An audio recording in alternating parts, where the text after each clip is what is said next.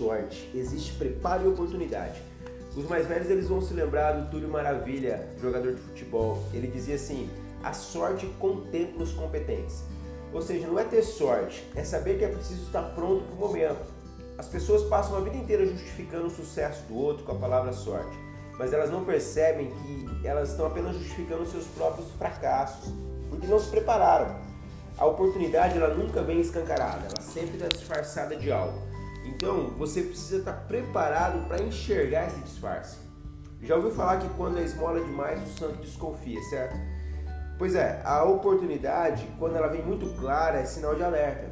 Então se prepare, esteja pronto, enxergue as oportunidades que ninguém vê, para você poder estar no lugar certo, na hora certa, é preciso se preparar.